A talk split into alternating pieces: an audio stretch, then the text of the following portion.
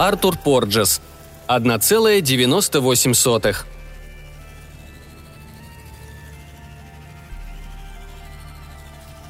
Уилл Говард почувствовал, что кто-то легонько дергает его за штанину.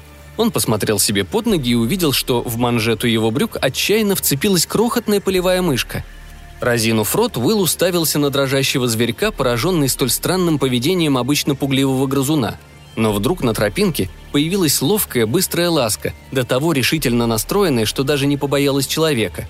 Уилл поспешно подхватил перепуганную мышку на руки – Ласка остановилась, отвратительно заурчала, на ее треугольной морде, похожей на свирепую карнавальную маску, красным светом вспыхнули глаза. Вереща от ярости, она метнулась в чащу.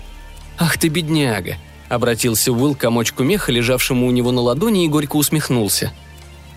«Неравные же у тебя были шансы, точь в точь, как у меня против Харли Томпсона».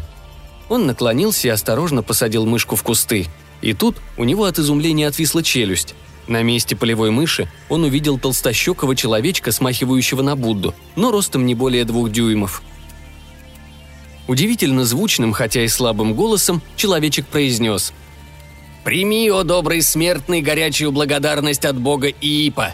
Как я могу вознаградить тебя за то, что ты спас меня от кровожадного чудовища?» Уилл судорожно глотнул, но быстро пришел в себя. «Так ты... ты бог?» – пролепетал он. «Воистину я бог», – благодушно подтвердило диковинное существо.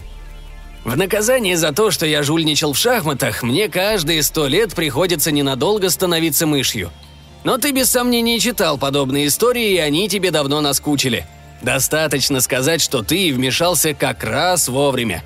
Теперь ближайшие сто лет мне ничего не грозит, если, конечно, я снова не поддамся искушению и не подменю пешку слоном». Уилл снова вспомнил о Харли Томпсоне – Кажется, ему наконец представился случай обскакать соперника. «Ты упомянула о награде», – робко начал Уилл. «Безусловно», – заверил его бог. «Но, увы, награда будет невелика. Видишь ли, я очень маленькое божество». «Вот как. А можно у тебя попросить маленький-маленький капитал?» «Конечно. Но он будет чрезвычайно маленьким. Я не могу превысить сумму в 1 доллар и 98 центов». «Только и всего?» «Боюсь, что да. Нам, мелким божествам, вечно урезают сметы». «Послушай», — прервал Уилл, — «а как насчет бриллианта? В конце концов, бриллиант с грецкий орех величиной — это тоже маленький предмет». «Извини», — с сожалением сказал Бог. «Но он будет совсем малюсенький. Это должен быть бриллиант стоимостью не больше доллара и 98 центов». «Проклятие», — простонал Уилл. «Есть же, наверное, что-нибудь маленькое?» «Конечно», – добродушно согласился Бог. «Все, что в моих силах, в пределах доллара и 98 центов. Только слово скажи». «Тогда я пас», – сказал Уилл. Ип явно расстроился, и он добавил более ласковым тоном. «Да не смущайся, я знаю, ты от души хотел мне помочь. Не твоя вина, что ты так стеснен в средствах. Может быть, ты еще что-нибудь надумаешь? Я занимаюсь торговым посредничеством. Во всяком случае пытаюсь, хоть маклер из меня и неважный. Но если ты мог бы организовать мне выгодную сделку, она принесет тебе 1 доллар и 98 центов чистой прибыли». «Это не так-то просто», — криво усмехнулся Уилл. «В настоящее время я занимаюсь дизельными локомотивами, нежилыми помещениями и заброшенными рудниками. И еще я вице-президент компании по эксплуатации иссякших нефтяных скважин». «Ну и как идут дела?» – спросил Бажок и легнул кузнечика, который тут же с негодованием ускакал – мне почти удалось продать одному богатому калифорнийцу заброшенный медный рудник под бомбоубежищем, но Харли Томпсон, как всегда, оставил меня с носом. Он показал этому покупателю, как на другом руднике можно переоборудовать штрек в самый длинный и самый безопасный бар в мире.